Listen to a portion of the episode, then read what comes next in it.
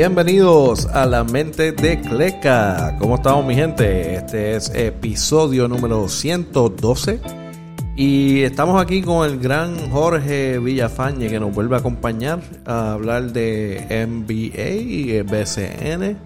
Las noticias que tenemos, hablamos de los Nets, hablamos de los Lakers, hablamos de Larry Ayuso en su nuevo en su nueva posición como dirigente. Y nada, mi gente, este, aquí les pongo la entrevista. Bueno, no la entrevista, porque ya este, lo que estamos hablando es de, de baloncesto. Eh, so, nada, disfruta mi gente. Y bueno, aquí estamos con el gran Jorge Villafañe, como ya mencioné en el intro, y ya tú sabes, vamos a hablar de NBA y de BCN. Pero primero, como nada, ¿cómo estamos, mi gente? ¿Está todo bien, Jorge? ¿Cómo está? ¿Y tú, Dave? Eh, gracias por estar aquí de nuevo. Este, hay un par de cositas pasando por ahí interesantes. Espero que la gente que se lo disfrute. Vamos a ver, vamos a hablar babas aquí primero con las noticias cortas. Eh, salió una foto hace unos días eh, Delante West, que eh, la última noticia que sabíamos de él era que estaba con, bueno, Mark Cuban había escuchado de él que estaba teniendo problemas y llegó a convencerlo a llevarlo a un, a un rehab. Después de ahí como que no se supo mucho, mucha gente estaba diciendo que, que no le gustó, que se fue, o otros que, que iban bien, no se sabía exactamente. Eh, hace unos días sale una foto que está en uniforme en unos tryouts en Washington DC para el Big Three. Ah, para los que no saben, esa es una liga que, hizo Ice Cube de exjugadores de NBA y hasta otros jugadores que han jugado colegial, que han podido hacer tryouts y jugar. Eh, se da todos los veranos y hay dinero ahí también. Eh, sería bueno verlo en el Big Three de nuevo. ¿Qué tú crees? No, definitivamente un talento, un buen, buen guard, este, jugó con Cleveland eh, para los años que llegaron a la final contra San Antonio, si no me equivoco. Eh, y es bien triste, ¿verdad? Este tipo de noticias cuando generalmente los jugadores que tocan la NBA eh, llegan a mucho éxito. y pues su, su historia de, rehabilitación es, muy positiva, ¿verdad? La ayuda de Mark Cuban y otras personas. Y definitivamente verlo en uniforme, él todavía joven, él le puede dar varios años a ese Big disfrutárselo y, y volver a caer en, carrera. Eh, pues porque como todo, es bien triste ver, ver, lo que le pasó y verlo recuperado y que pueda volver a jugar el, deporte y que lo hizo, le dio tanto éxito, pues sería espectacular y, le deseo una pronta recuperación y que pueda volver a, a disfrutarse del baloncesto. Eso es así, vamos a ver si, si le queda talento, porque enseñaron la foto, pero no enseñaron este él jugando. vamos a ver si le queda algo para poder por lo menos jugar en el Big Three. Eh, esto que sirva de lección para los próximos jugadores que vayan para la NBA que no se metan con LeBron, porque te va a sacar de la liga y va a ser malo, malo, malo. Sí, no, y de hecho todavía se ve, todavía, ¿verdad? Todavía se ve un poco eh, fuera de condición, así que yo espero, que mientras entre en calor, pues se vaya recuperando y, viendo mejor en cuestiones físicas. Vamos a ver qué pasa ahí. Otra de las noticias bien importantes que se dieron, este, retiraron el número 5 en Boston, el número de Kevin Garnett. Eh, entiendo por qué pasó, pero también me cogió de sorpresa, porque obviamente él, todo, la mayoría de su carrera fue en los Timberwolves. En Minnesota, sí. En Minnesota, que yo me yo pensaba que eventualmente ahí también se iba a retirar el número, no sé si lo han mencionado, eh, pero eh, Celtic se dio la, la misión, ¿verdad?, de, retirar el número porque ahí fue donde él ganó un campeonato. Pero entiendo donde él estuvo más tiempo fue en los Timberwolves. Sí, definitivo, yo creo que donde él estableció su carrera fue en Minnesota, eh, estableciendo como uno de los mejores eh, power forward slash small forward, eh, forwards de la, de la liga. Eh, pero pasa a Boston y ya sabemos lo que pasó, ¿verdad? Esa primera temporada donde se une ese primer Big Three, yo creo que fue histórica. concurro contigo, ¿verdad? las personas que han exaltado a los Boston Celtics son jugadores big time, ¿verdad? Larry Bird, Bill Russell, no sé si Kevin McHale está allá arriba, pero hay varias Paul Pierce. Con mucha importancia. Paul Pierce. Eh, pero Paul Pierce, en el caso de Paul Pierce, él estuvo, fue su carrera Sí, eh, casi completa con, con Boston.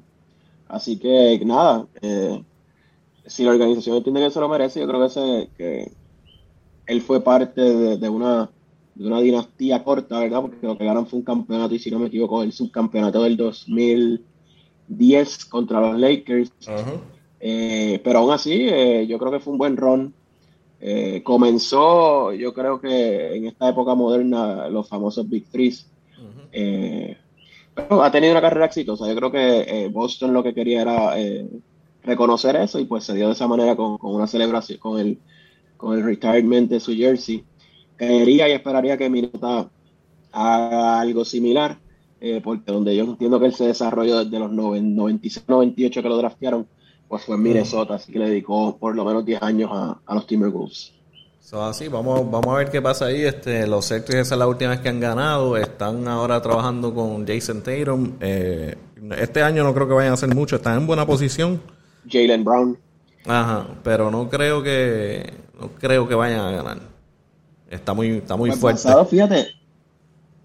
Pero es curioso porque cuando nosotros eh, hablamos del último podcast, eh, fue en pleno trade deadline y pensábamos que los cambios iban a afectar a Boston más Y fíjate, negativamente versus positivamente. y yo y yo hablé Y de ha sido esto otro equipo. y yo hablé de esto que nosotros dijimos de, de- hablamos de eso, de que ya básicamente Celtics tienen que estar diciendo adiós a la temporada y de repente están jugando más duro y mejor y hasta ganando juegos que yo me quedé como que ¿qué es esto? I mean, yo lo vi por, por la posición que están, están bien, pero eh, no lo veo llegando muy lejos en los playoffs, pero le están le están metiendo. Entonces, yo pensaba que se iban a rendir. Pero le están ahí este, tratando de meterle más. Ah, vamos a ver qué pasa ahora. Jason Tatum ha tenido unos juegos grandes. So vamos a ver. Tatum se ha echado varios juegos y de hecho ellos están 41 y 28 y en cuarto lugar está Chicago con 41 y 27, que eso sería medio juego. Y Filadelfia está 41 y 26, que es a un solo juego de distancia. Estamos hablando que Boston pudiese potencialmente estar eh, compitiendo hasta por un tercer lugar en la conferencia, cuando de momento se pensó que iban a estar rezagados eh, para entrar a los playoffs compitiendo por ese posiblemente play-in.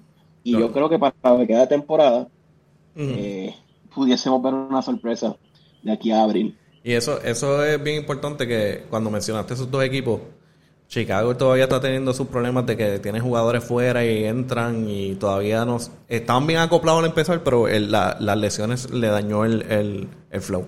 Entonces, está los Sixers que todavía no saben cómo van a jugar, porque James Harden ha tenido problemas en la cancha, eh, que no se saben cómo van a jugar los dos juntos. Y eso, quién sabe, quizás los confunden en los playoffs y terminan los Celtics hasta pudiendo irse más adelante. Está difícil, pero quién sabe, quién sabe. Sí, yo creo que para cuestiones de playoffs eh, llega un punto en el que es tratar de entrar Y en la serie figure out cuál va a ser la estrategia. Yo creo que Filadelfia se, se, se ubica en una posición complicada por esos mismos eh, por esos mismos problemas internos y estratégicos, porque no logras. Siempre hemos hablado, yo siempre he creído que la química de que establece Doc Rivers y el, el núcleo de ese equipo es complicada. Y cuando traes un personaje como James Harden, puedes complicarla más porque se ha demostrado en los años recientes que es un tipo quizás no controversial en el aspecto de crear pelea, pero Mm. como se maneja dentro de un equipo y una organización. Así que eh, yo creo que ese es el reto de Filadelfia y yo creo que cualquier equipo que pueda reconocer eso eh, pudiese darle un palo en los playoffs. Y, No, y, que ya, ya no los tienen la ayuda. contendor. Ya no tienen la ayuda que tenían antes, que tenían Andre Drummond, tenía a Seth Curry. Seth Curry está teniendo tremendo Exacto. juegos en los Nets, es una cosa increíble. Exacto, Contra ellos le, metió 24, imagínate. exacto. Eh, es un panorama yo creo complicado y, y por seguir estudiando Vamos eh, a- ellos como organización. Vamos a ver qué pasa con ellos. Este, otra de las noticias así rapidito, eh, que ya lo habíamos mencionado, le habíamos anunciado, es que Greg Popovich se convierte en el dirigente con más ganadas en la liga. Eh, lo pasó con 1336, algo así, si no me equivoco. Y ya Sí, tiene si que no me estar... equivoco, a dos- superando a Don Nelson, eh, otro excelente dirigente. Pero yo creo que era el milestone que mucha gente esperaba. Eh, sí. Mira, Don Nelson, second all time, 1335, así que por lo menos. Sí. Eh, yo sé que él ya llegó a las 36. Exacto, así que es el, el all time leader de victorias en la NBA. Ahí Greg Popovich, yo creo que ya está a punto de retirarse ya. No ha dicho cuándo, pero ya él se ve que, que ya mismo ya mismo dice me voy. Este... Sí, yo creo que él lo había mencionado. Eh, de hecho, en los últimos años no se ha visto un equipo de San Antonio, eh, no solo con, no, no, más allá de contendor, eh, ganador en cuestiones de, un ritmo como antes, que ellos oscilaban del, del 1 al 5, 1 al 4, a veces se colaban 6 o 7, pero daban el palo y pasaban una o dos rondas yo pienso que eso también afecta su expectativa sobre el juego. No sé si eh, tenga alguna meta. Yo sé que hace unos años eh, había fallecido su esposa y creo que ya le estaba por retirarse, se quería retirar luego de esa temporada, pero eso pasó hace dos o tres años.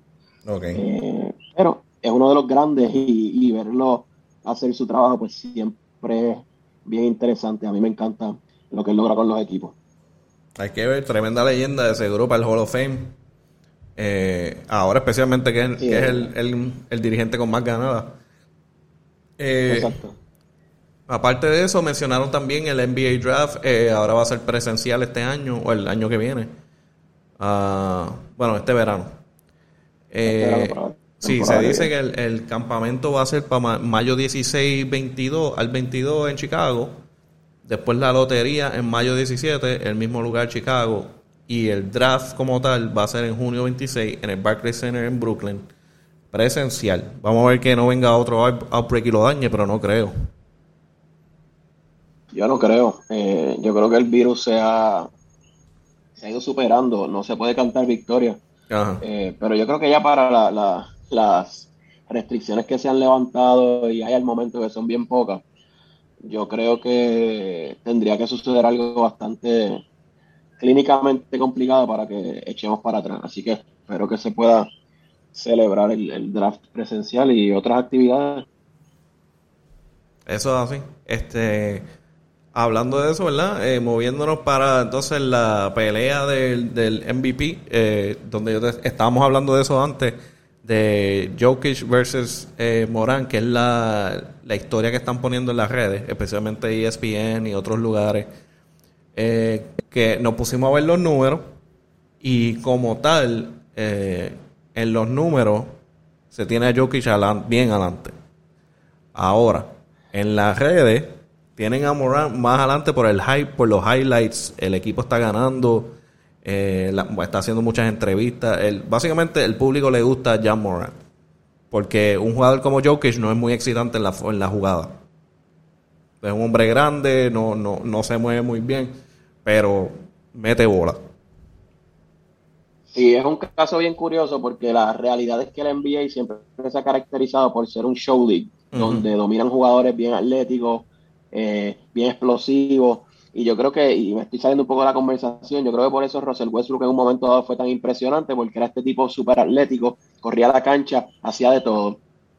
Eh, Jamoran es, no es ¿verdad? No es un tipo que se parece para nada a Russell Westbrook, pero me refiero a explosividad. Te hace un alley te anota muchos puntos, eh, pasa el balón, es explosivo, es el típico jugador de NBA que llama la atención. Ahora, cuando nos vamos a los números y en cuestiones de eficiencia, Jamoran puede estar sexto o séptimo en la ecuación. Eh, y Jokic es el líder ahora mismo en eficiencia. Eh, la fórmula de eficiencia no me la sé de memoria, pero contempla puntos, asistencias, rebotes, intentos al canasto, eh, intentos fallados, eh, dividido entre cantidad de juegos. Eh, y en esa eficiencia, pues ahora mismo el líder es Nikola Jokic. Yo creo que también un factor que hay que tener en cuenta es el, los jugadores que están alrededor de cada uno de ellos. y en la conversación no solo debe estar Jokic y Yamoran, Milwaukee está Giannis, eh, Joel Embiid también están top en eficiencia y sus equipos también están eh, relativamente eh, en el tope del ranking ahora. de estos jugadores que estamos hablando, obviamente, Jamorant y Memphis Grizzlies. Son los que el mejor récord tienen, porque si no me equivoco, eh, están por encima de Milwaukee por cinco juegos. Yo te digo, eh, lo que sucede es... El, el, por lo menos eh, Jokic con los Nuggets están 41 y 28 y ya Moran los Memphis están 48 y 22. Exacto. Denver está sexto versus un Memphis que está segundo. Ahora, eh, Memphis, eh, Denver ha tenido sus ups and downs con los jugadores. Mm. Eh, y yo creo que Jokic está prácticamente acompañado de jugadores de rol versus quizás un Memphis que tiene a un poste como Steven Adams, está promediando 9.9 puntos por juego. Tenemos a, a, Desmond Bain que ha despuntado esta temporada, se ha llevado muchos highlights, se ha visto en las redes. Eh, yo creo que tienen otros jugadores que hacen un equipo un poco más sólido overall. Mm. Eh, aún así, aún así, Yamorant está promediando 6.7 asistencias por juego, 27.5 puntos por juego. El tipo está bien duro. El ah. tipo está bien duro. Ah, eh, ahora, Jokic lo salió, este tweet salió hace, yo no sé, como hace una hora, eh, que dice que Jokic es el segundo más rápido en, su, ah, en estar en los stats de 10.000 puntos, 5.000 rebotes y 3.000 asistencias eso, eso lo pone algo más para que Jokic lo ponga más arriba. Y es un poste, no es un guard. Exacto. Es bien inusual ver el playmaking ability que tiene eh, Nikola Jokic, porque es un tipo que físicamente no luce, eh, juega pausado y hace cosas que, como, como, como dijiste en la introducción, no es el típico jugador que levanta pasiones, que hace highlights. Su highlights es un pase entre mi cabeza y mi brazo. Llegó al tirador que se estaba moviendo, recibió y tiró. Eh, pero mira las estadísticas que tiene. O sea, el tipo es un point guard con. O sea, tiene asistencias de point guard, con rebotes de poste, con anotación de shooting guard. Y dices, caramba, este tipo es un, es un fenómeno en lo que hace. Sí, y ahí es que tú ves como que los, los stats versus lo que ves, porque es como que un, un pause a un layup no te va, no te va a pompear como un tipo que coge un alley-oop, eh, hace un tremendo donqueo, tú sabes, y esa es la diferencia entre Jokic y Moran, que Moran escoge al público y lo, lo tiene loco. Sí, y, y, pero mira cómo son las cosas. Jokic tiene una eficiencia de 37.7 puntos. Ya Moran tiene una eficiencia de 26 puntos. Estamos hablando de una, de una diferencia bastante grande y que volvemos. Habría que redefinir el concepto de most valuable player, porque en realidad es el más valioso y no quizás el, más atención que llama o el más catchy. Porque así es, tendríamos que decir, ya los dos o tres juegos que se ha echado, Kyrie Irving ha jugado, no sé cuántos juegos ha jugado, y ya se ha echado un juego de 50 y no de 60. Bueno, sí, si Kyrie, Irving, si Kyrie Irving estuviera jugando full time, es posible que él estuviera en la lista de, de MVP. De MVP. Es bien probable. Eh, así que yo creo que fue una conversación bien interesante. Eh, pero, pero tienes razón, en los, ah. en los números, eficiencia y todo eso, Jokic está bien adelante. Y no solo eficiencia, hay que, hay, ¿verdad? Yo, creo, ¿verdad? Yo le daría un poco de hincapié a los jugadores que tiene alrededor. Por ejemplo, Milwaukee. Tiene mm. a Giannis Antetokounmpo, segundo en eficiencia, mm. pero tiene un Chris Middleton, tiene un Drew Holloway, tiene a, a Brook López entró ayer, que no contaría porque entró tarde, eh, pero tienes a Grayson Allen, tiene a George Hill, yo creo que tienes un elenco bastante amplio, un equipo bastante sólido. Mm. Eh, yo creo que Jokic está prácticamente solo, vía Wesley Matthews, eh, Campazo, Aaron Gordon está jugando. Eh, pero yo creo que overall, cuando tú comparas un equipo contra el otro, dices, caramba, eh, Jokic creo que overall está haciendo más trabajo, tiene un equipo un poco más flojo o, más o más promedio en cuestión de los jugadores que tiene alrededor. Eh, sí, esa y, estamos dejando otros jugadores con, buena eficiencia también. Vamos a, vamos a ver cómo termina ahora, porque ya estamos al final de la temporada, ya lo que quedan son como 15 juegos, algo así, no sé exactamente, hasta menos yo creo. Eh, Quedan aproximadamente 26, de 25, de, de 15 a 25 juegos, como tú dices. Toma, ok. Ahí estamos. Eh, vamos a ver qué pasa ahí. Eh, por ahora, por lo que veo, Jokic sigue adelante. Eh, hablando así de, los playoffs, ¿verdad? Los Lakers este, están teniendo una mala racha asquerosa. puedo decir que desde febrero han ganado cuatro juegos y perdido 12. ahora mismo están en posición número 9, que sigue poniéndolos en el play-in de los playoffs. la misión está fuerte. Yo no creo que LeBron se vaya a tirar eso encima. Eh, porque ya es ahora en, la temporada y él no está bregando con el equipo. Como que él está, por lo que veo, se está eh, dice? enfocando en sus stats. Eh, ¿Por qué digo eso? Porque él está a 74 puntos de pasarle a Karl Malone en el all-time leader de puntos. Él está ahora mismo, si, si las cosas no han cambiado, ¿verdad? Eh, 36.854 y Carmelo estaba en 36.928. Eh, que estamos posiblemente en dos a tres juegos. LeBron le está pasando a, a Carmelo y se pone en la posición número 2.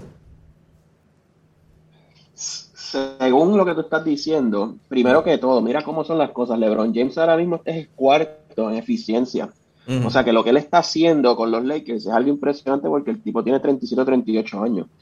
Es impresionante. Ahora, ¿por qué él no está quizás en una misma conversación de mi tipo? Pues porque el equipo está decayendo.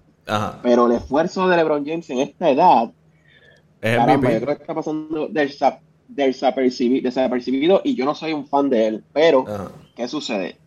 El drama que se ha formado sobre los Lakers ya es algo de un reality show, honestamente.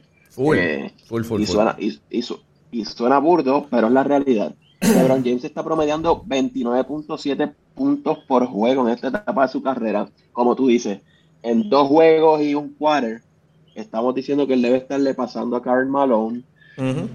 Y ya, yo no sé, los Lakers están a un juego de caer en décimo lugar versus eh, New Orleans Pelicans, que los otros días le dieron una pela de 30 o 40 puntos. Yo estaba viendo ese juego eh, y New Orleans hizo lo que le dio la gana con los Lakers. Así que eh, lo que está sucediendo aquí es que de irse a un play-in, ya ellos mismos en el play-in están en la desventaja de que ya perdieron. Y digo, un play-in, ¿verdad? Puede pasar lo que sea. Pero estando noveno o décimo, que es donde están oscilando ahora mismo, mm. eh, tienen que ganar dos juegos para pasar al octavo seed. Y cabe señalar, Dave, que el noveno lugar es de los Lakers actualmente, con 29 victorias. Y el próximo lugar, que es el octavo, es los Clippers con 36. Quiere decir que los Lakers van para noveno o décimo lugar y tendrían que ganar dos juegos para entrar en ese, en ese octavo seed. Por eso, está feo, está feo la cosa. Y, Westbrook está perdido. Westbrook eh, no ha podido encontrar su posición en los Lakers. En los últimos tres juegos, eh, Mira, eh, es malo. Dice, mira, el, el 11 jugaron contra los Wizards, metió 5 puntos. El 13 jugaron contra los Suns, que eso fue una pela asquerosa, 13 eh, puntos. Jugaron el 14 contra los Raptors, 14 puntos. Y estamos hablando de Westbrook, el, el Mr. Triple Double. Que su average eh, en los tiempos buenos es de 22 para arriba. No, de hecho, los otros días leí que en field goal de 3 había tirado no sé cuántos. Como 9% bajo. 9%. Dice, o sea, el 9%, estamos hablando de cualquier persona en una red social, va a decir cualquier persona que va a meter más intentos de 3 que él en cualquier momento. Dices, caramba, tú sabes. Eh, yo creo que la situación psicológica, ya, ya esto es algo que es una situación de, yo me preocuparía sobre la situación emocional y mental porque definitivamente ya no es ni el demeanor que está diciendo que está frustrado, ya son sus números. Son y un tipo que se supone que esté ejecutando alto nivel da pena y, yo estaría preocupado. Yo, parte de la organización de Los Ángeles, estaría ya viendo cómo se le quita la presión que tiene este muchacho porque cada día empeora y puede estar poniendo en riesgo su salud y la ejecución de los Lakers ahora mismo es un jugador con el que no pueden contar. Yo creo que ya, ya la presión se la quitaron. Eh, el problema es que el, el, el, media no se lo va a quitar, no le va a quitar la presión. Porque necesitan algo de que hablar y pues obviamente eso es noticia full.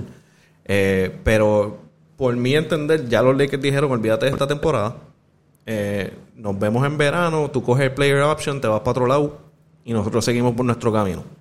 Porque un buyout no va a pasar. Un buyout tiene que darle como casi 90 millones, no lo vamos a hacer. Es más fácil esperar verano, tú coges el player option y te largas. Que yo entiendo que eso es lo que va a pasar. Porque yo lo dudo que, que Westbrook vaya a coger el player option para quedarse otro año más en, en LA, chavándose su carrera. Sí, no, yo creo que ya cuando yo se yo creo, yo creo que hubo una noticia que se reunieron hace una o dos semanas. Yo creo que ese fue el acuerdo. Eh, eh, acordar mutuamente eh, next steps. No funcionó. Sí. Yo creo que nada, sí, hay que ver qué pasa en el verano. Volvemos. ¿Qué va a pasar en el verano? Pueden pasar muchas cosas que sean contundentes para reparar la organización de los Lakers, pues es difícil. Y yo creo que uno de los problemas que hay que también resaltar es Anthony Davis y sus lesiones. Sí, bueno, eh, tienes un... es un cambio grande porque tienes que sacar a todos los viejos de ahí. Todos esos viejos que ellos contrataron, para afuera. Posiblemente ahora, ahí está el detalle. Por esos jugadores ya veteranos, ¿verdad? Por no decirle viejos, porque son, fueron superestrellas. No, es claro, es verdad. Eh, eh, eh, es un, es un problema serio porque ¿qué tú vas a conseguir por ellos? Tú no los puedes cambiar. No, no, pero muchos de ellos lo que tienen es como un eh, contrato o un año o algo así. Anual. Ajá. Bueno, hay que ver qué, agentes libres ellos logren capturar, que creo que no, no va a haber mucho en este año en el mercado. Es que ya, ya, ya por lo menos ellos, ellos salieron de dos o tres. Ellos simplemente dijeron, mira, este, vaya o lo que fuera, lo sacaron. Este, sí, yo creo yo creo que ellos. dos o tres se fueron en Wave. Yo creo que después de la burbuja, ellos han caído en la metodología estilo Kentucky, de one and done. Vamos a tratar de ganar este año. No funciona, pues vamos para el otro. Sí, no le dan bueno, que fue como volvieron a traer a Howard. Exacto. A un año, one, one year deals, vamos. A, muchos de ellos lo que le dan es uno o dos años. Y si es dos, es, mucho. por si no funciona, cambiamos que eso es lo que va a pasar este verano. Este verano va a ser por lo menos del banco. Ahora, del, del starting lineup, yo no creo que vaya a haber mucho cambio. Eh, a ver qué van a hacer, qué pueden conseguir con lo que les sobra. Porque pueden, pueden conseguir suficiente, pues son cuarenta y pico millones que le estaban pagando a Westbrook. O se pueden conseguir varios role players o una estrella que no sé dónde la van a conseguir porque no creo que, que haya mucho que esté libre en verano. Ese es el detalle, el availability de jugadores que tú puedes tener como una posible superestrella en tu equipo.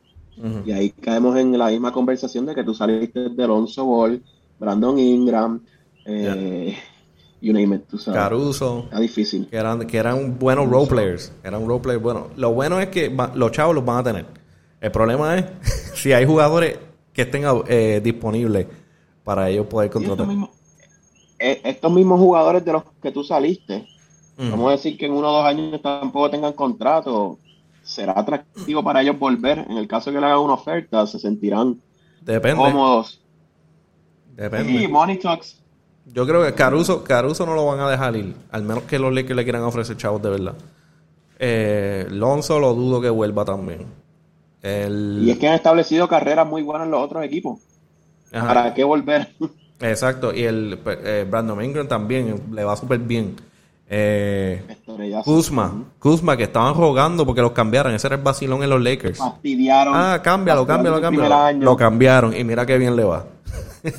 y, a mí siempre me ha gustado Kyle y a Kyle yo lo vi jugando colegial y, digo, no, no, quizás o jamás será una superestrella, pero es un tipo de rol. Es un buen jugador. de momento se les, sí se le escapan un par de puntos eh, yo creo que la primera o segunda temporada de los Lakers le estaba promediando 17 puntos por juego. Mm. Oye, eso no es una porquería.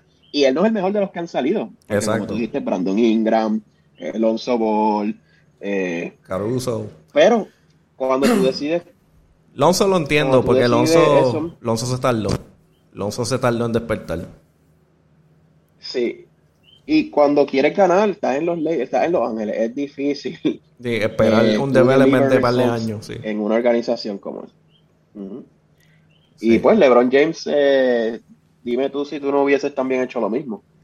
Eh, yo creo que cualquier organización hubiese movido las fichas para traer un talento como LeBron James. Tiene ah, un costo colateral, que es los jugadores que han perdido. Y que una vez se acabe, una vez se acabe el show LeBron James.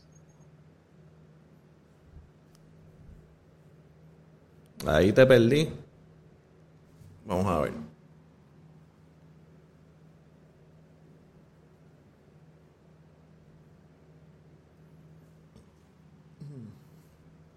te perdí ahí por un par de minutos, por, bueno, un par de minutos, un par de segundos. Sí, yo también. Eh, yo también. So, me estabas hablando de LeBron, que entonces que el equipo lo cogió. Para los Lakers. Sí, o sea que, estuvo, estuvo el eh, Los Ángeles sacrificó su futuro a cambio de tener mm. eh, una ficha como LeBron James, pero oye, lo tienes que hacer. Obviamente el daño colateral colateral eh, fue perder estos jugadores que una vez se acabe el, show de LeBron James o la carrera de LeBron James, ese daño colateral es que va a tomar efecto, donde va a tener poco, eh, pocas fichas para cambiar, pocos picks, no tienes picks creo que hasta el 2027, estamos en el 2022. así que, pero eso está por verse, estamos, ¿verdad? Temporada a temporada, pues este año hay que ver qué va a suceder el año que viene. Yo no creo que él se vaya a retirar, no, no, no. ¿Qué va a pasar el año que viene? Él todavía, él todavía está jugando muy bien para retirarse. El, único problema con él ahora es que no tiene la ayuda que necesita. Eh, está solo. Estuviera, estuviera un poquito mejor si no fuera porque AD este, está teniendo las lesiones que está teniendo y ya pues es un problema en la gancha. Eh, tienen que ver si hay forma de, de disminuir esas lesiones porque se muchas, muchas de las lesiones vienen con el tobillo. Y este. yo creo que. Yo creo que Anthony Davis no es el. No es la pareja ideal para LeBron. Tú necesitas un jugador. O para un equipo contendor, tú necesitas un jugador que no se lesione. Así que uno de los detalles es. Yo creo que. El detalle de Russell Westbrook es tangencial. Cuando tú analizas que el jugador. Tu segundo mejor jugador. Mm. Asumiendo y diciendo que LeBron James es el primero.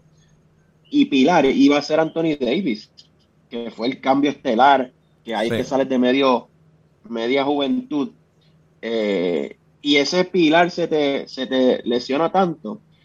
Eso yo creo que ha sido parte de la debacle de los Lakers, porque no han tenido consistentemente a, su centro slash power forward. Eh, además de eso, le añades que traes a Russell Westbrook, terminó siendo una, una, una dinámica pésima, pues tienes un equipo mermado porque lo que se supone que fuesen tres superestrellas, yo creo que no ha llegado a ser más de una, una y media en algún momento, porque lo, se ha visto durante la temporada. Yo honestamente... yo creo que, yo sé... Perdona. No, Anthony Davis, eh, eh, yo creo que también debe estar en la conversación en el verano y conseguir una ficha que sea más consistente en cuestiones de, salud. Sí. Eh, para una temporada de 81 juegos. Sí, el problema es que, como dice Westbrook, eh, dejó ver muchas cosas porque para mí yo entiendo que el plan era este Westbrook es un triple double machine. Nadie se va a creer que él es el, que te va a ganar el, el, juego al final del, cuarto quarter porque nunca ha sido ese tipo. Eh, mi forma de pensar es que yo creo que LeBron lo estaba viendo como alguien que se, se me va a meter 20, 10, 10 o whatever en los tres quarters y al final del cuarto quarter yo entro con AD y metemos mano. Lamentablemente no funcionó. Yo no sé si eso lo hablaron, si no le gustó la idea, eh, qué está pasando mentalmente. Pero yo lo dudo que lo hayan visto como alguien que iba a estar al final del juego con la bola. Porque nunca ha sido ese jugador. Ahora, ¿qué van a hacer ahora? Yo me imagino que el, equipo tomará un poquito más de control en quién van a traer. Eh, Entiendo que estas jugadas vinieron más de LeBron por lo que dicen los rumores y la, los bochinches. So, yo, creo que el, equipo de, los Lakers van a tomar un poquito más de control, a ver qué jugadores traen para complementar a, a LeBron. Definitivamente. Sí, yo, yo creo que, no sé, yo no veía a Russell Westbrook como la pareja ideal o, la ficha que faltaba, pero tampoco te sabría decir qué jugador yo hubiese traído ahora mismo. Pues porque estamos viendo la debacle. Ahora, me gusta el punto que tú traes porque yo no lo había visto de esa manera. Russell Westbrook me hace el trabajo duro, dos o tres quarters, como tú dices, en el cuarto quarter, pues yo vengo y termino. Que suena fantástico. Aún así, pienso que no era el mejor análisis porque Russell Westbrook es como un hoyo negro en el sentido de que él te ala y te quita alrededor. Sí. Porque es un hoarder de estadística. Ah, te con la bola. el rebote. Con la bola control. Para que me cuente a mí. Claro, y no sé, él no ha ganado. Él se ha comprobado, no sé si por buena o mala suerte. Es que, eh, así, no, va a ganar, solo no va a ganar. Eso, esos stats de, de estar jugando solo no, no ganan campeonato. No, y tuvo buenos compañeros en, su momento, porque él estuvo en Oklahoma City cuando estuvo con Kevin Durant, Steven Adams, James Harden. Era un equipo cool, era un equipo bueno y cool, era un equipo fun to watch. y, Kevin, Durant dijo, no puedo ganar con él. Que eso fue algo que salió. Pues, a, ese tiempo no sabíamos de, de qué se refería. Nosotros pensábamos como que, ah, se vuelve medio, medio loquito en el cuarto coro, quizás es eso. Pero no, estamos viendo ahora el problema. Que ya todo el mundo sabe cómo él juega. Eh, no es tirado, un buen tirador de tres. Se come la bola en los stats. So es como que Kevin Durant dijo, no, no puedo, así no puedo ganar. Lo analizó y dijo, no puedo ganar aquí así. Y el resultado se ha visto. Lamentablemente, vamos a ver, la, otra pregunta es, vamos a ver quién lo filma. ¿Quién lo filma en verano? ¿Quién se va a tirar eso? Porque él va a querer chavo. Él va a querer, él va a querer millones. Yo, yo pensaría que sí, pero pues para mí es un stock eh, devaluado. Y yo creo que tú traiste ese tema en el último podcast eh, que, que, estuve aquí contigo un equipo que quiera llenar la cancha, which is a good marketing strategy, pero, pero, eh, no sé si alguna organización esté dispuesta a hacer eso. Yo no sé. Yo, yo siendo un GM no, no me encantaría firmar a Russell Westbrook porque ya hemos visto, primero que ha demostrado que por los 10 años o más que lleve en la liga o menos, no ha ganado. Y este año yo creo que, oye, esto es como cuando tú estás en cualquier trabajo, en cualquier sitio y lo haces, lo haces mal una, dos, tres, cuatro veces. Oye, ya la quinta están doubting, o sea, están dudando de ti y yo creo que él ha sido un case, un caso bien serio de evaluar si el tipo puede jugar en la liga. Para mí hasta ese nivel ha llegado. No se va a quedar fuera de la NBA, pero porque ha tenido una trayectoria, pero genuinamente ha levantado muchas preguntas sobre su juego y su, capacidad de, deliver. Y eso, eh, una cosa que tuve, el contrato de él para el año que viene, si él se tiraba el player option es de 47 millones. Él va a querer algo cerca a eso. Él va, obviamente no le, nadie le va a ofrecer 47 millones. yo no veo eso. Pero alguien, él va a que, pero él va a querer llegar lo más cerca posible a eso. estamos hablando de un jugador que qué sé yo, mínimo va a querer como 30 millones o que eh, al menos que firme por un contrato corto y se coja 20 o algo así. Pero como quiera, son un par de millones para tú tenerlo en tu equipo y entonces dónde lo metes, con quién. Hay muchos equipos ahora que están bien con sus jugadores. Entonces, como que mira, mira Memphis, mira los Nuggets, mira este lo hay, hay varios equipos que son pequeños, que van bien. Ahora tienes equipos como Orlando, pero Orlando nunca le va a pagar esos chavos porque Orlando no le gusta pagar a nadie. So, hay que verlo a dónde eh, termina. Eso mismo estaba pensando. Si tú ves los 16 equipos que están peleando para un playoff spot, de hecho, 18, ah. porque tienen los dos del play-in. Yo no veo a Russell Westbrook en ninguno de esos equipos. En ninguno de ellos. De momento, traería el, el, el tema de, de Orlando, yo creo que es un ejemplo muy bueno, pero volvemos. si no estás dispuesto a pagar el dinero, que yo no lo estaría, pues, ¿de qué estamos hablando? Eh, yo, el caso de Westbrook es bien, es bien difícil. Eh, yo creo que hay que ver qué pasa en el offseason, pero está complicado. Y yo creo, y yo creo, en el caso del ya yo, mano, yo pensando, quizás tratando de pensar en sus zapatos, ya la temporada está echada, pero no solo por culpa de él, es por culpa de las lesiones, un equipo viejo, etcétera. Yo creo que su performance también puede estar languideciendo porque él se espera que en el verano él tenga que hacer, él tenga que ser cotizable. Y sabrá Dios eso es lo que le está afectando ahora. Porque mm. ahora mismo volvemos. Yo. Y no tiene mucho juego. Se me bien difícil. No, le quedan 10 o 12 juegos, asumiendo que no entra playoffs. O se queden afuera. Ah, bueno, sí, si cuenta el, el, play en uno que otro, sí. Eh, lo yo te digo ahora, mira. De los equipos del este que te puedo, te puedo decir, de los más bajos, ¿verdad? Orlando está último. No le va a dar los chavos. Detroit. Detroit Pistons. Quizá. Indiana Pacers. No sé. New York Knicks quizá. Los Knicks quizá. New York yo creo que sí, que es una franquicia que siempre ha tenido esa fama de traer talento y ser un boss, eh, boss team. Porque tú lo traes a New York y, te trae, te vende taquilla. Sí, sí. Todo depende cómo está el GM pensando en ese momento, porque también ellos están como que reestructurando, quieren mejorar, no sé.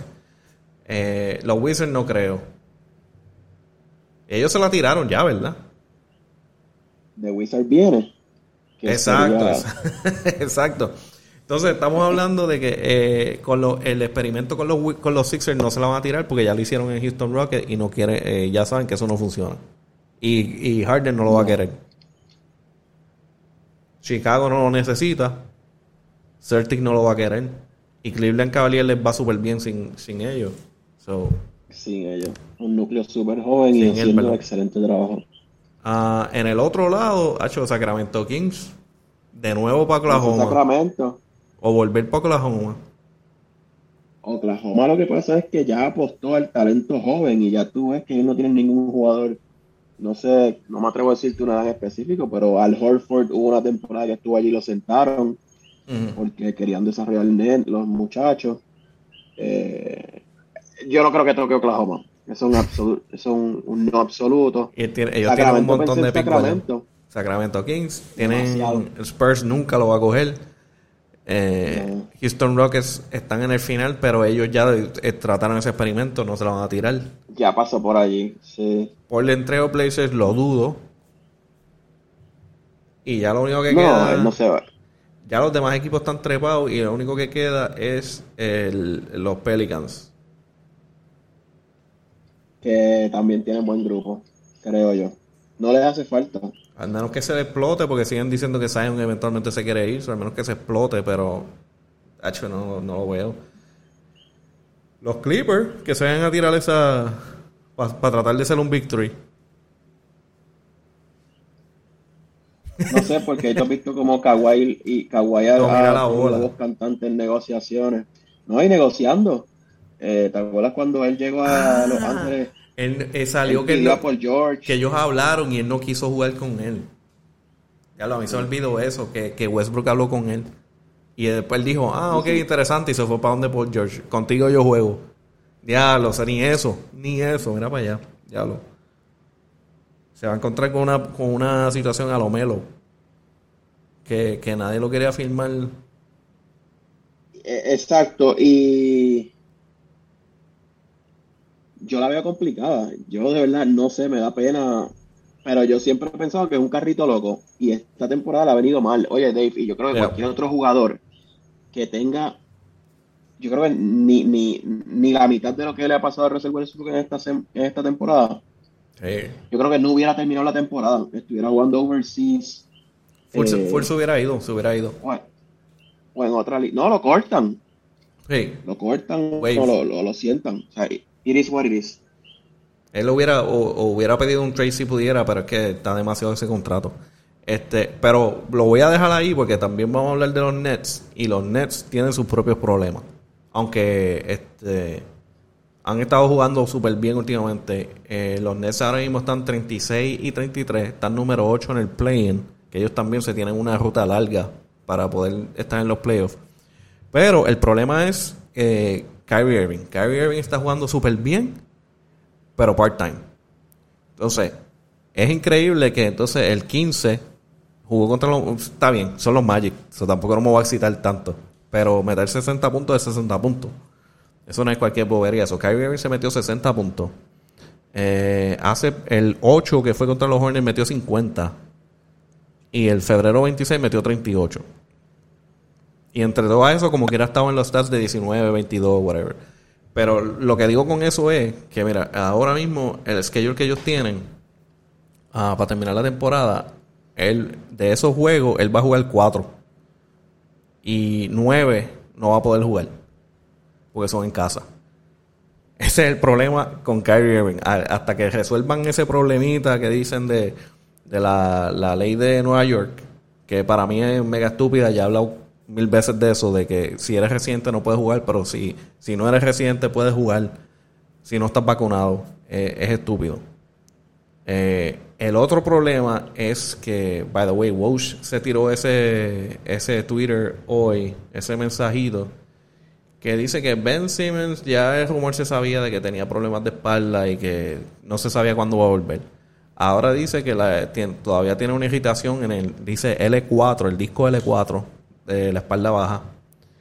Y dice, y dice que se espera que pueda volver por varios juegos en la temporada regular antes de que empiecen los playoffs. Pero eso está en quizás. Y eso lo dice el, gran Walsh, que ya tú sabes que lo que él dice es, ley. sí, eh, sí, mira, eh, los juegos que se ha echado Kyrie Irving, uno quisiera que, que llevara más tiempo con el equipo porque definitivamente eh, aquí los, cinco juegos que mencionaste, de los cinco ganaron cuatro y perdieron uno contra Boston. Eh, le metió 38 a Milwaukee, le metió 19 a Boston, 50 a Charlotte, 22 a Filadelfia y 60 a Orlando.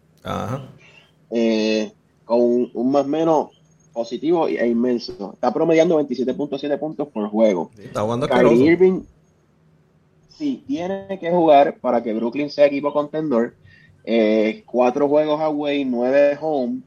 Lo único que habría que esperar es el milagro o que, simplemente New York cambie las restricciones que tenga y él pueda jugar de esos nueve juegos home, por lo menos cuatro, porque están a tres lugares del séptimo. El séptimo, si no me equivoco, te permite, eh, tienes que ir al play como quieras, pero están a tres juegos, perdona, de Cleveland, que es el sexto lugar. Si ellos logran eh, entrar el sexto, que están a solo tres juegos, pues te evitas el play-in. Mm. Eh, y yo creo que aunque evitarse el play-in no es nada del otro mundo, pero son dos juegos más o un juego más. Es más presión. encima. Es un wild card game, puede pasar lo que sea. Eh, pero Ben Simmons fuera, Kyrie Irving in and out, part-time como tú dices, eh, me preocupa. Yo creo que Brooklyn definitivamente este año no va a poder ganar. Ya sería el segundo o tercer año donde se está invirtiendo un dineral. Cambios de cambios de, de una magnitud grande de envergadura para traer a Kevin Durant, Kyrie Irving, James Harden, Ben Simmons, Seth Curry, Andre Drummond, eh, sí.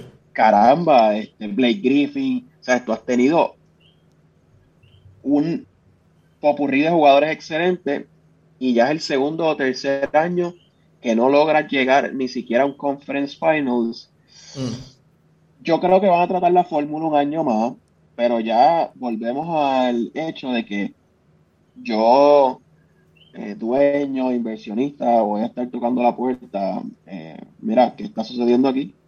Eh, no, obviamente hay factores que no se pueden controlar, pero lo de Kyrie, pero lo de Kyrie mismo tú dices, caramba, si estuviese vacunado. Esa, estuviéramos número uno. Pudiese estar jugando. pudiésemos estar número uno. de lo, de lo fuerte que está ese equipo, especialmente ahora. Eh, yo digo que lo que los puede salvar y por lo menos de que lleguen un poquito más lejos es que la, la entrada de Seth Curry y Andre Drummond ha funcionado. Eh, los stats de ellos están muy buenos, especialmente de Seth Curry. Seth Curry está metiendo la bola y ha podido ha podido bregar, pero el problema es que Seth Curry no es Kyrie Irving.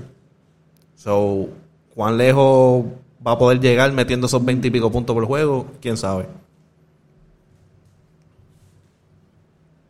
Sí, y, yo creo que era un jugador que te cargue el equipo. Eh, y la conferencia este, de hecho, en estos días leí, no sé si un titular o una noticia o un artículo o una opinión de esas que uno ve en las redes, de que el Eastern Conference este año ha sido el Western Conference de hace 10 años. Sí, sí, está duro. Hace 5 años, donde todos los equipos duros estaban en el oeste. Tienes a Miami solidísimo. Eh, yo creo que Miami se está dejando fuera de la ecuación, estando solidísimo. Exacto. Y está número uno. campeón. Eh, Filadelfia. Sí, Filadelfia, más o menos. Filadelfia veremos. no es un equipo que típicamente esté ahí. Chicago van bien. Eh, después que se queden saludables y tenga Alonso y Caruso, son un problema. Y a Rosen, que se está haciendo una temporadota. Que se la dio encima, eh, Lo que te quiero decir es que son equipos que están mucho más en ritmo de lo que Brooklyn está. Y en 15 juegos que quedan, 13 juegos que quedan, entrar en ritmo para tú competir con estos titanes de la conferencia, pues puede ser complicado. Sí, mano. Hay que ver ahora qué pasa pues, si, si la el gobernador de Nueva York por fin decide quitar esa estúpida ley, porque en verdad es que es estúpida. Porque si, si tuviera que ver con salud de verdad, nadie pudiera jugar, que no estuviera vacunado. Eh, la razón de que un residente puede no puede jugar porque no está vacunado, pero uno que, que viene de afuera no está vacunado y puede jugar, pues, ¿de qué estamos hablando? Esto no tiene que ver nada con salud. Eh, vamos a ver si lo cambian, veremos qué pasa como quiera, aunque Kyrie pueda jugar, la misión está fuerte para llegar al Conference Finals. Eh, pero de ahí lo dejo de NBA para movernos a BCN. Este, noticia que salió en estos días, eh, Telemundo y Teleisla vuelven a ser los que tienen los contratos de televisión eh, para BCN. Telemundo los va a tirar los sábados y entonces la post temporada los domingos. Eh, Teleisla va a ser lunes, a lunes y miércoles. Eh, hasta en temporada, temporada y postemporada. Eh, lo que pasó en la temporada pasada fue que Teleisla tenía los números, los juegos programados a cierto tiempo y cuando se van tiempo extra se cortaba. Gran problema, gran problema, especialmente cuando tú estás bien pompeado viendo el juego, el juego está cerca y se corta para un comercial y tú... Mucha gente estuvo furiosa. Ah, entiendo que ya, para, el, ya para el final lo pudieron arreglar. Y espero que no vuelva a pasar de nuevo. las redes, las redes, en las redes uno puede leer muchas cosas y no, no, no había mucha alegría. Ah. Eh, pero sí, tú sabes, eh, y perdona que te interrumpí tu línea. No, no, eh, sigue. Siempre, siempre que tú quieres crear consistencia, pues es bien importante, ¿verdad? O, quieres crear tracción, pues caramba, lo menos que tú puedes hacer es dar el espectáculo. Si dijiste dos días a la semana, pues ya tú cuentas con que lunes y miércoles vas a ver BCN por Tele 11. Ah. Eh, lo otro que tienes que hacer es ver el juego, eh, demostrar el juego completo para que la fanaticada cuente con eso. No puede ser que se fue a overtime el primer juego y cuando yo me conecto a las redes es más, yo creo que yo no pude ver el juego porque estaba en alguna práctica o algo. Cuando empiezo a ver las redes, que yo veo un rant, ¿sabes?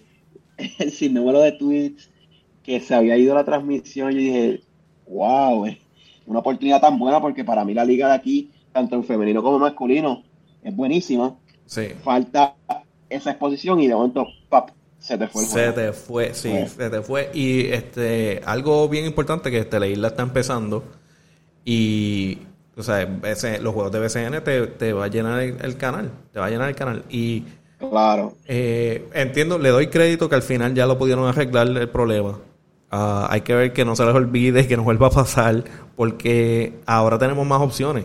Eh, no sé si ah, en algún momento lo llegaron a poner más exclusivo al final, Pero al empezar de la temporada, si Teleisla estaba poniendo un juego, casi siempre lo podías ver en YouTube por los streams. Y, Sí, súper super cool, super cool. Ajá, y eso es algo que si yo veía que estaba por Teleisla, cambiaba para YouTube. Porque me aseguraba que iba a poder ver el juego. Eh, una cosa que tienen que, tienen que, que, que mejorar, que fue mejorando poco a poco, eh, fue los streams de YouTube, que al empezar lo único que se escuchaba eran las tenis en algunos, algunos broadcasts. Ya para el final de la temporada ya había más equipos con, con personas que estaban narrando el equipo, el, el juego mientras se veía el juego.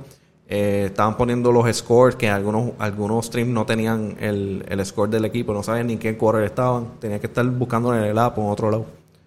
Eh, muchas cosas arreglaron. Vamos a ver que ahora va a ser como que la segunda temporada con ese sistema de poder ver los juegos por YouTube.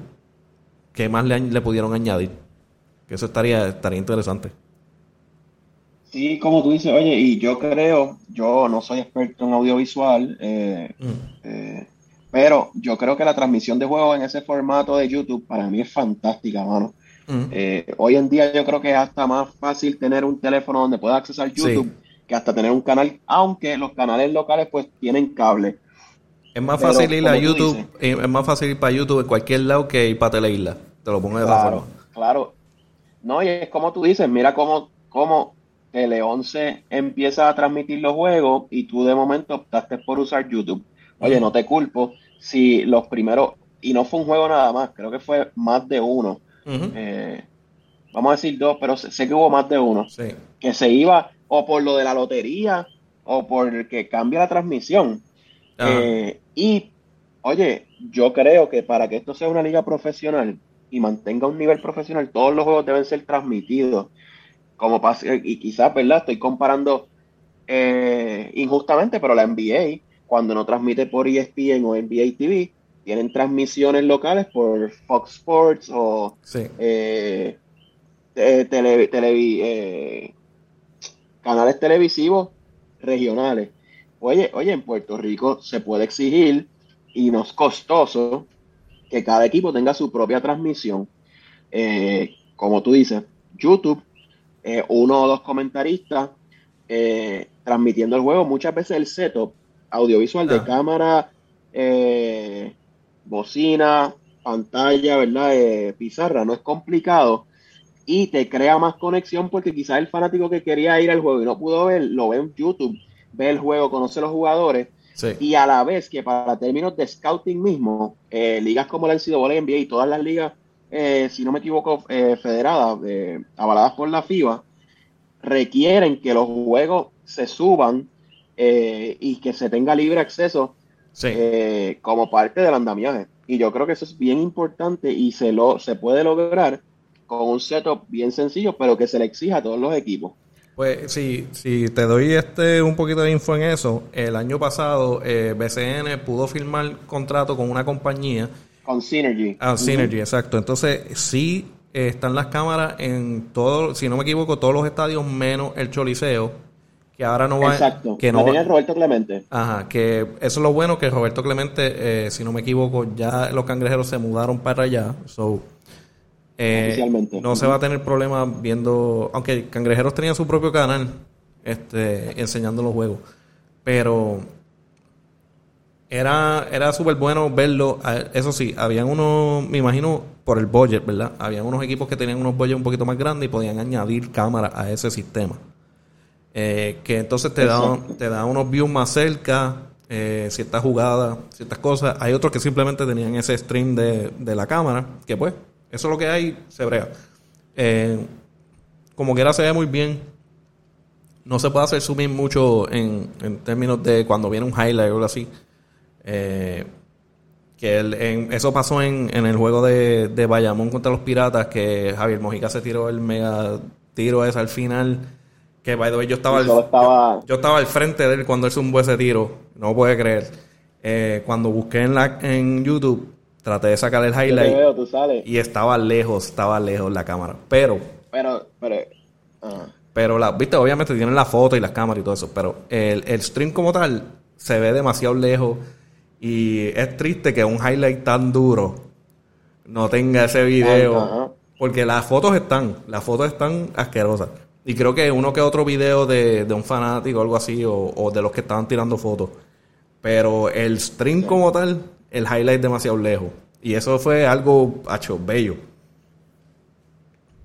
Sí, y, obviamente, Para poner en contexto, la persona, para las personas que no sepan, Synergy es un software utilizado en NBA, en CAA, y yo creo que la mayoría de las islas, eh, ligas a través del mundo, es un software que se utiliza para eh, grabar y transmitir los juegos con la intención de que se documenten para, para estas ligas y para que otros equipos puedan hacer el scouting. Eso es parte de profesionalizar una liga.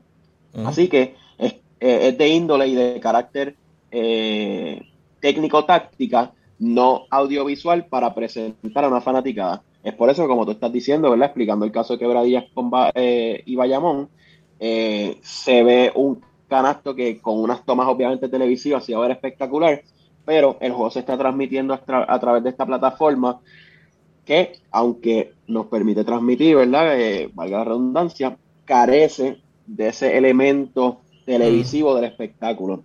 Y como, como, como, como, como tú mismo dices, cuando traes el, concepto de Synergy, las cámaras están, pero eh, eh, es un elemento o concepto distinto que tú le puedes añadir una, una narración, pero no cuenta con unas tomas quizás visuales, pero mi, hipótesis o mi planteamiento es que por lo menos te permite hacerle llegar al fanático que no pudo ir o al que simplemente quiere ver un juego de Mayagüez y Quebradillas y vive en San Juan, ver el juego y una narración que te permite más o menos tener una cronología de lo que está pasando en el juego.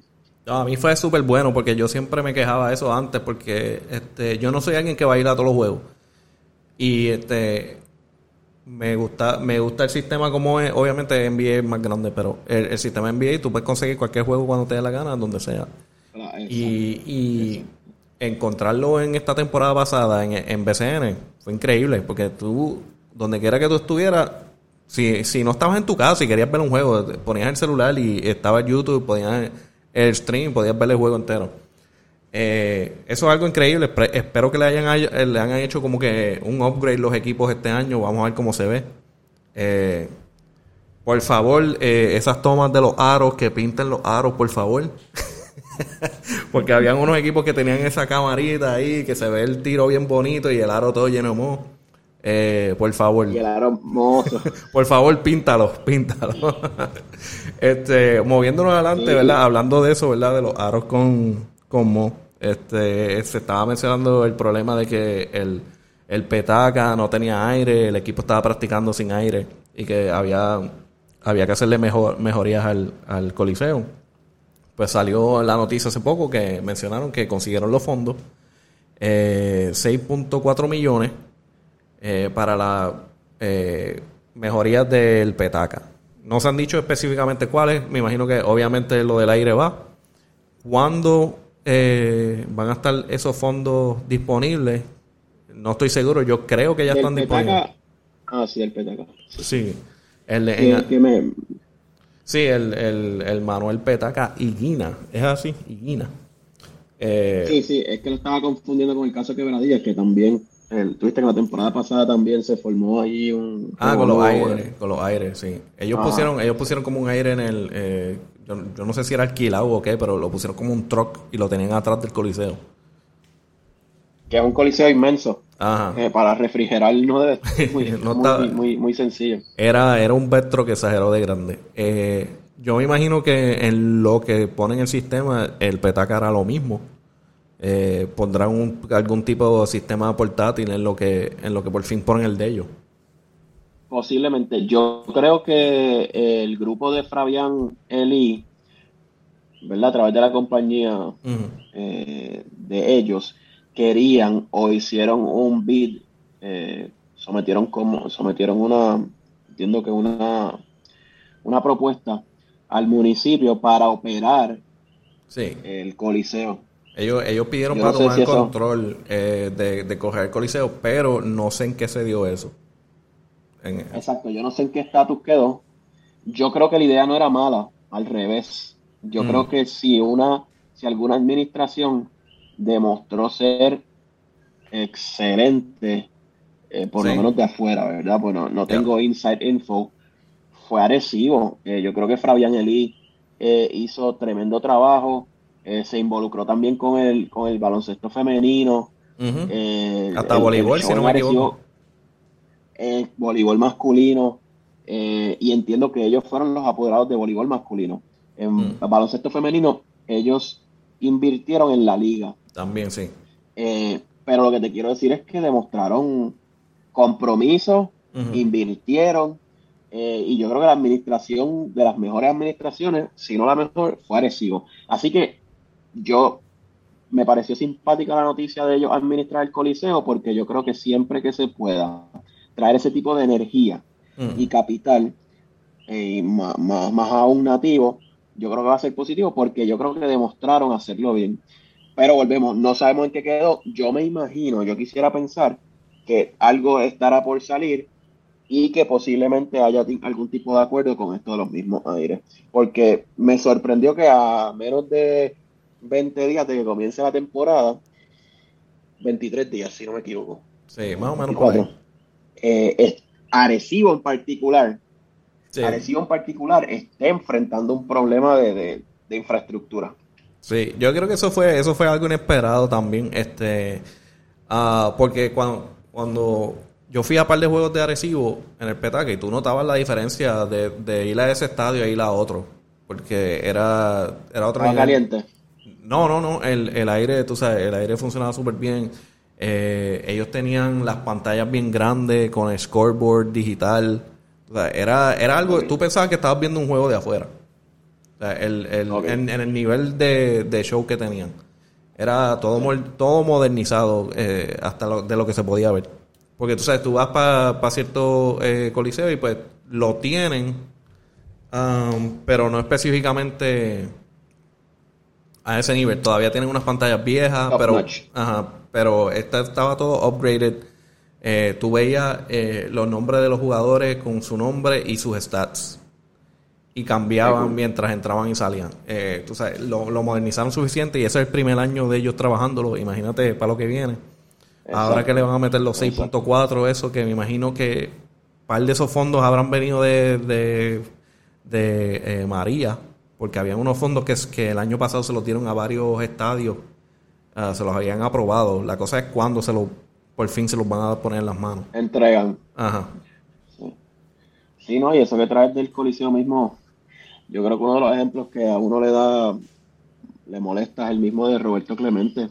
A mm. veces yo voy a juegos de la ventana y, ¿verdad? Pago general, me voy para allá arriba y ves butacas rotas o llenas de polvo que tienen una capa, de ah. Es una capa que tiene varios años, tú sabes. Entonces, caramba. Eh, es un venio. Es un venio deportivo, es un venio que, que mayormente se hacen eventos deportivos porque no, no hay ya conciertos, se hacen en el Choliseo. Sí, pero, ese es el centro, como una dice.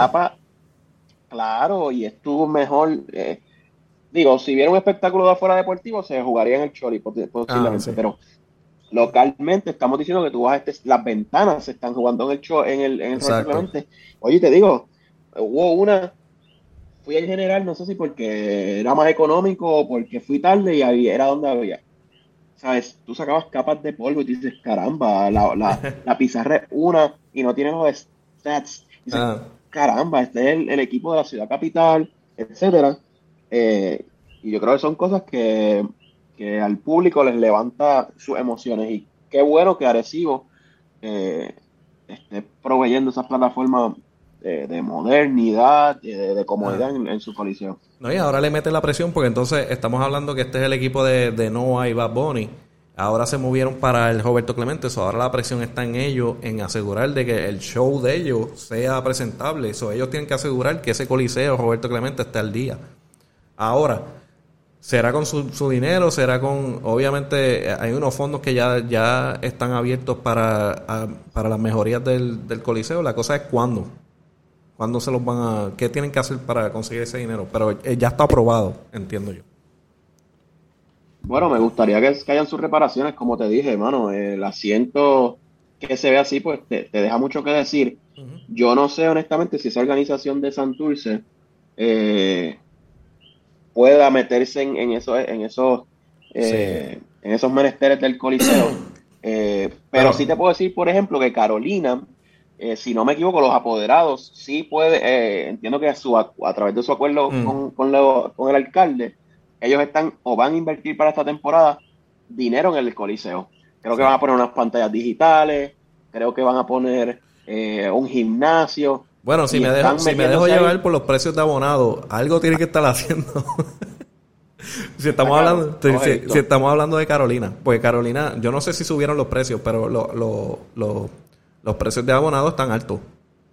So, yo yo supongo que lo que viene también es porque yo no sé específicamente mira te lo te lo menciono ahora este ellos habían puesto arena creo que estaba como en 700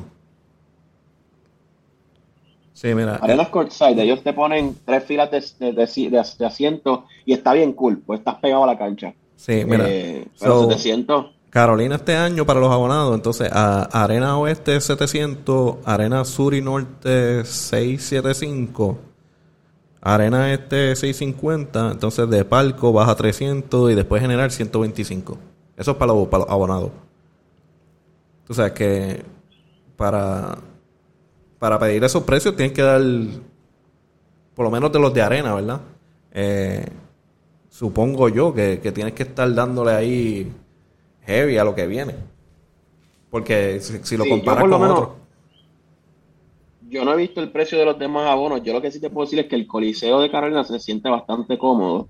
Mm. Eh, pero sí, eh, se tiene que justificar con, un buen espectáculo, con, buena, con una buena experiencia. Eh, yo creo que Carolina lo va, a deliver en ese aspecto, Arecibo también, y yo no dudo que Santurce lo haga, porque Santurce viene a competir. El año pasado, pues por ejemplo, ah, recuerdo que hubo uno de los días que trajeron a Yomo a cantar. Mm. Eh, yo creo que, oye, es el primer año, yo creo que, ellos van a, entregarle un buen, un buen producto, y se ha visto ya con las mismas firmas. Eh, va a ser interesante ver esa rivalidad, yo creo que eh, de apoderados Sí. ¿Verdad? Y, en cuestión amistosa, de más de, de, de Yadier, eh, Fabián, eh, Noah y, Horta, que, si no me equivoco es el de Carolina, yo creo que está bien interesante. Y ahora se suma eh, Dion New con, con Quebradillas, tú sabes que los stakes están altos porque compró nuevo ahora.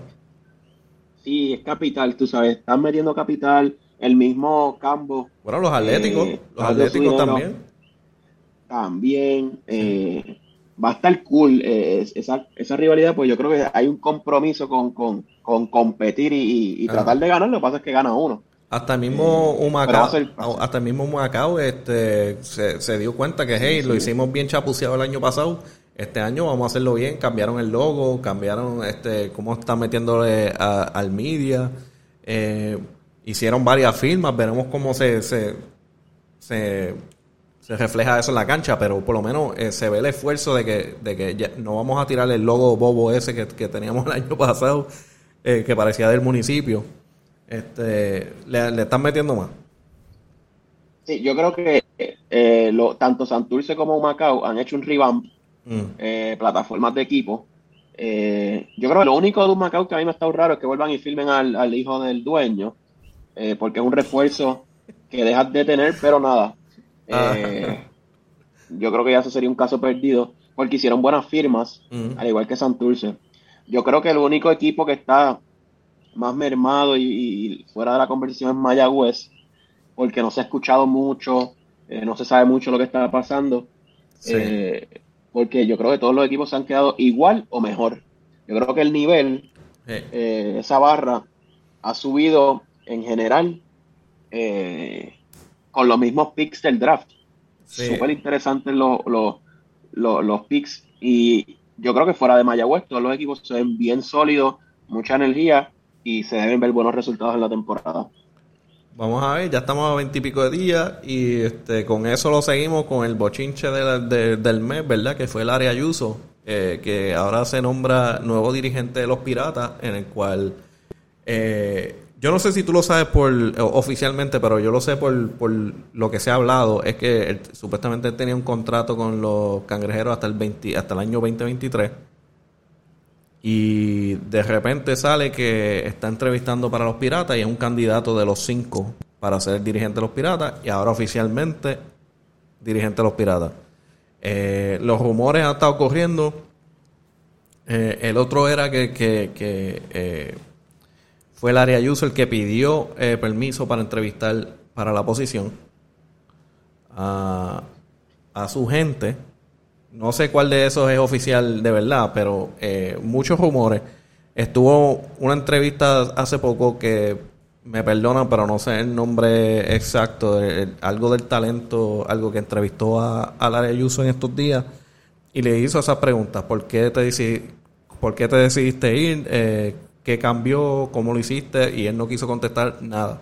Básicamente dijo, eso ya está en el pasado, este, no me quiero meter en eso, vamos para adelante. ¿Qué piensas de eso? sí, mira, eh, fue bien curioso porque yo creo que el, el, el, estoy buscando la palabra en español de, trigger, sin usar la palabra gatillo, el, ah. el detonante. Ah. El detonante de todo esto fue cuando sale Alan Colón de Quebradillas. Ajá. Eh, no tiene coach porque Iván, Iván Iván Delis o Denis no logra el visado, eh, estaban entrevistando supuestamente varios coaches y sale Alans de quebradillas. Alans ya había hablado con Isaiah Piñeiro, eh, que es uno de, de las piezas claves de quebradillas, para que jugara con él. Fue a, a la ventana de México, creo que en noviembre. Eh, así que ya Alan se estaba trabajando. Ahí viene el cambio de apoderado y aparentemente creo que Alan sale por discrepancias con eh, la administración nueva. Ahí yo creo que es, fue un secreto a voces, un rumor, eh, sí, un secreto a voces, de que Alan iba a caer en quebradí, en Fajardo pero entonces comienza la búsqueda de qué va a pasar en Quebradillas, que sale la lista de cinco entrevistados. Recuerdo Larry Ayuso, Tony Ruiz y no recuerdo los otros tres candidatos. Ah. Creo que entre uno de ellos había un americano, pero no estoy seguro. No me cites directo. Pero sé que Larry y Tony Ruiz, creo que ambos estaban en la conversación para Santurce también. Creo que llegué a leer que había también incertidumbre en quién iba a dirigir a Santurce. Pero salen estos cinco candidatos de quebradillas, que no recuerdo cuáles eran todos, pero sé que estaba Tony Ruiz y Larry Ayuso. Y bueno, sale la noticia. Eh, yo creo que no dio tiempo ni de entrevistar a cinco candidatos y ya estaban anunciando que Ayuso iba a ser el dirigente de Quebradillas. Bueno, el, rumor era... no sé nada más. Antes que, saliera los, antes que salieran los candidatos ya estaban diciendo que era de Ayuso la posición. Esos eran los rumores. En, la, en las redes, las personas... Era, viste, era la gente hablando baba, no sé qué... Bueno, pero hasta cierto punto, es como te digo, se, se, convirtió también en un secreto a voces porque tú no sabías si entonces entrevistaron a los cinco candidatos que están diciendo porque la noticia surge también tan rápido que yo pensaría que caramba, eh, todo pasó rápido. Pero no tengo idea. Para que era eh, Flor Meléndez, este David, David Rosario, Omar González, Tony Ruiz y. Ayuso. Esos son los que pusieron eh, como candidato.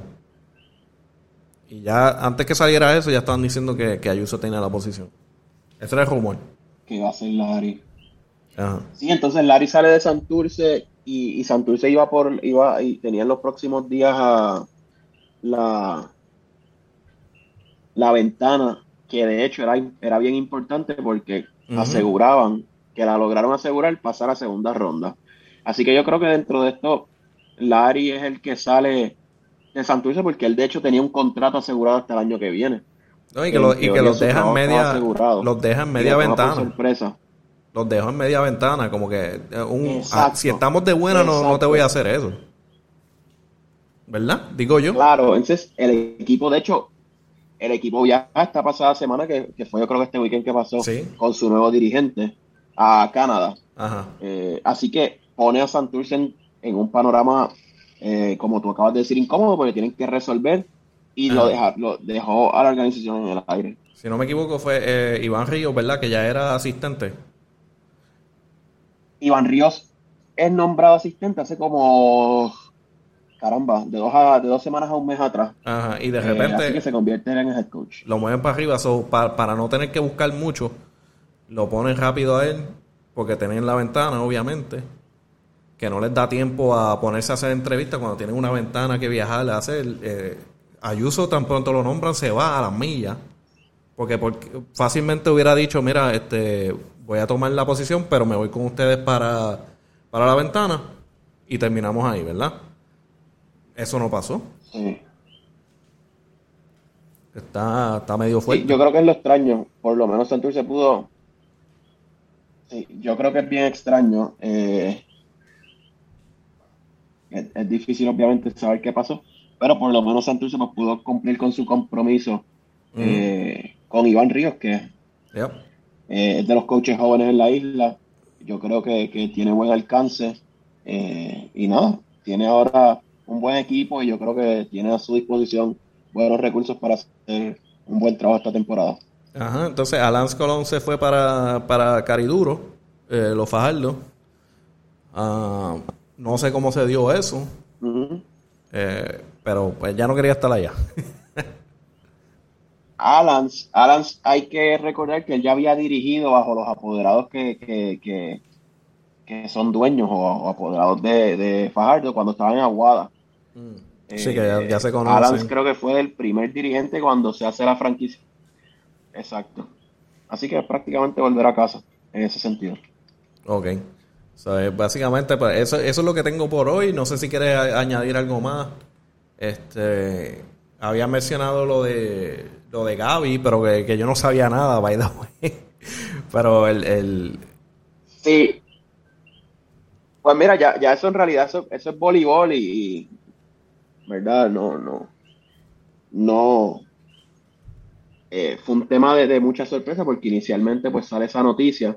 Estoy hablando con el poco conocimiento que tengo sobre el deporte y la federación, eh, pero salió una noticia creo que la semana pasada, el weekend pasado, de que Gabriel García, eh, yo creo que si no es el mejor actualmente, uno de los mejores jugadores que tenemos en nuestra selección nacional de voleibol, Mm. No le diría ya prospecto porque ya es parte de la selección adulta. Le diría sí prospecto quizás porque veo que todavía tiene un potencial por desarrollar como jugador. Está jugando en Italia, eh, si no es la mejor liga, es de las mejores en el mundo. Eh, jugó egresado de BYU. Entiendo que se gradúa eh, de high school en Puerto Rico. y aparentemente era tan talentoso que de ahí sale a BYU. entiendo que también fue All American en síntesis, un jugadorazo, eh, decide comunicarse con la Federación eh, Puertorriqueña de Voleibol para eh, dejar de ser parte de nuestro programa nacional y pasar a ser parte del programa nacional de USA Voleibol. La Federación Nacional denegó esa petición y le notificó al jugador que iba a honrar la decisión del Comité Internacional o de la Federación Internacional de Voleibol. Eh, a eso, pues obviamente las redes se dispararon, varios jugadores le demostraron su apoyo o respetando su decisión. Eh, comentó Piqui Soto, eh, yo creo que el, jugador, el mejor jugador que ha tenido la isla. y otras personas que también han comentado, obviamente se toma un poco pesado, pues porque eh, es un tema controversial que salgas de querer representar a Puerto Rico, que ya lo viene representando, si no me equivoco, en categoría en, el seleccionado nacional por siete años, querer representar a la USA Volleyball. Eh, obviamente se comenzó a especular que era por recursos, que él, él, él, eh, él alegó que iba a tener mejores oportunidades, lo cual aquí se refuta un poco porque ya él está en la mejor liga del mundo, o una de las mejores ligas del mundo, así que de qué oportunidad estamos hablando. Eh, pero queda como incógnita hasta hoy o ayer que sale una noticia eh, con uno o varios jugadores de la selección nacional notificando, dejándole saber, ¿verdad? A través de, una noticia, eh, dejándonos saber a todos, ¿verdad? Los lectores que han tenido problemas de no tener agua, y hielo y terapistas en las prácticas. Eh, así que eso está fuerte cuando estamos hablando de un seleccionado nacional. Eso está fuerte cuando estamos hablando de un programa que aspira a competir a nivel mundial en los niveles más altos, aspira a eh, lograr una cualificación en una Olimpiada. Eh, son problemas, yo creo que, por lo que nos dejan saber, bastante recurrentes. Estos jugadores que juegan en Sido Voley y vienen a enfrentarse con esto, es una desproporción inmensa porque en el Sido Voley, eh, no sé si has tenido la oportunidad, me imagino que sí, la cantidad de recursos, facilidades. Sí, es demasiado. Eh, es incomparable, así que es casi yo creo que obviamente el reclamo. Sí, o sea, eh, no compara. Mm. así que lo menos que tú le puedes garantizar a estos muchachos es llegar a una misma facilidad de entreno, un gimnasio relativamente eh, eh, razonable, ¿verdad? Quizás no la tecnología que vas a ver en otro sitio, pero un gimnasio razonable. En buenas condiciones. Una cancha con, un buen tabloncillo, un buen aire, que ya aquí es cuesta arriba, no se encuentra en todos lados. Y como mínimo, caramba, agua, hielo, terapista, eh, Gatorade. yo, tuve la experiencia de participar eh, o, de asistir a prácticas y juegos de NCAA División 1, eh, y esos jugadores los tratan como reyes. Ellos mm. tienen eh, el gimnasio de un equipo de baloncesto en NCAA no compara con las mejores facilidades aquí de entrenamiento de pesa. O sea, no sé si hay algo mejor que un Planet Fitness. Vamos a decirte División 2. Yo he visto División 2 y, es otro nivel. Sí. Es otro nivel la forma que los tratan. División 3 todavía. También. Sí. Eh, yo veía cómo esos tipos salían de practicar y algunos jugadores, tú tienes 16, a veces 15, 16 jugadores en un equipo eh, colegial mm. y el, del 12 al 16 no hacías nada en la práctica, calentaste y te quedaste afuera, hacías el scouting y cuando acababa la práctica ellos iban a la mesa de anotaciones que estaba obviamente eh, desmontada y tenías una botella de agua, una de Gatorade una de una proteína, si me equivoco, y atrás unas vitaminas. Y el terapista, ¿qué necesita? ¿Qué quiere? ¿Qué bla, bla, bla? Y tú dices, lo estiraban, chichichija. Sí. Y estos tipos están reclamando agua, hielo, terapista y una cancha. Que cuando tú vienes a ver, son cosas que, que son primeramente esenciales. Ellos vienen de tener más. Y lo mínimo que debería tener, sí claro, a tener esto para representar a su país, ¿sabes? ponerse su bandera aquí, que eso para mí yo creo que es el, la honra más grande que uno puede tener. Eh, así que yo entiendo que su reclamo, yo creo que si algo quizás falta de su parte es que él tenga la seriedad o, la honestidad de decir, por, estos, por estas razones, estoy desistiendo y estoy pidiendo esa petición a irme a jugar a USA Volleyball. Lo que obviamente es pesado para nosotros es decir, ah, que quiere jugar por dinero, quiere irse para allá. Pero mm. cuando tú sopesas estas cosas y quizás tener la aspiración a jugar en un mundial, una olimpiada y tener miras a una medalla, pues es lo que quizás en la, en, la juventud de él es lo que él esté mirando.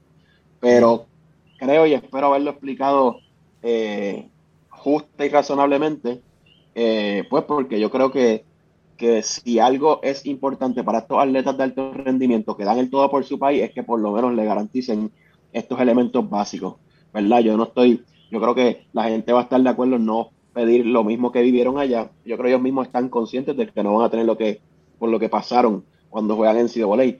Pero, caramba, agua, hielo, Gatorade. Sí, eh, es esencial. Una cancha Sí, es como estaba diciendo hoy Felipe, el, muchacho de Faulival, él dice, mira, pueden ser terapista intern. Oye, y UPR Ponce tiene un programa de terapista atlética espectacular. Tengo un head trainer y tráete tres interns por semestre que tú tienes la práctica a que te trabajen con las selecciones nacionales. Y ya tienes el mejor pipeline para darle a esos atletas lo que se merecen y preparar a estos tipos para salir con estos, para salir con experiencia nacional, tú sabes. Yo trabajé, o mi resumen va a decir que yo trabajé con los programas nacionales, caramba, y no debe ser muy costoso, tú sabes. Pero nada, eh, de afuera es fácil verla, criticar, hablar o, opinar. Pero es una situación lamentable. En conclusión, y me gustaría, ¿verdad?, que tanto Gabriel como la federación puedan eh, armonizar la, la, la, disputa y que creo que, como han comentado varias personas, eh, aunque nos duela, eh, Gabriel tendrá sus motivos y yo creo que con la noticia que sale ayer hoy en el vocero, es razonable lo que están pasando los jugadores de alto rendimiento de voleibol en nuestro país. Sí, vamos a ver ahora porque se dice, si dice que se va al, al caso, ¿verdad? muchos detalles van a salir a la luz. Porque él tiene que él tiene que enseñar una razón específica por la cual se va a ir. él, no quiere decir mucho, pero si lo fuerzan, eh, eventualmente van a salir esos detalles. Aquí yo creo que lo curioso es que ya otros jugadores decidieron hablar. Así que en ese sentido se destapa la, caja de Pandora sin que caiga la presión a él. Lo otro que leí es que genera, usualmente la Federación Internacional de Voleibol, eh, recibiendo el input de ambas partes, tiende a fallar en contra de este tipo de petición, en contra de USA eh, Volleyball, ¿verdad? Queriendo decir que no le permite el cambio de ciudadanía. Eh, primero porque es una selección superior y segundo porque si no leí mal, lo que se quiere evitar o prevenir es que selecciones top a nivel mundial se estén beneficiando del desarrollo de otras eh, selecciones subdesarrolladas o, inferiores que sería el caso de Puerto Rico, perdiendo posiblemente su mejor jugador en los próximos cuatro a seis años. Pues. Así que todo está por verse, pero ese es el escenario. Vamos a ver, y con eso cortamos hoy. Este, le metimos ahí como hora y pico, yo creo. Otra vez. Otra vez. Este, nada, este, si quieres decirle a la gente para que, dónde te pueden seguir o, o dónde te pueden ver. Caramba, eh, eh, sí, nada, tengo yo creo que Twitter, eh, Jorge underscore Rafael, eh, generalmente no, no, comento mucho, pero si me quieren seguir y comentar, pues Jorge underscore Rafael, si no me equivoco, en Twitter. nada, y en confianza, cualquier cosita, y, gracias por la invitación nuevamente, Dave. Claro que sí, cuando quiera. Y ya tú sabes, mi gente, nos dejamos aquí. Nos vemos la próxima. Este fue episodio número 112. Eh, la mente de Cleca, K-L-E-K, en Twitter, Instagram, Facebook. Eh, el podcast está en Spotify, Apple Podbean, en otros más, pero no me lo sé. Este, eh, lo puedes encontrar todo por la mente de Cleca, K-L-E-K. Y ya sabes, nos vemos la próxima, mi gente. Sorry.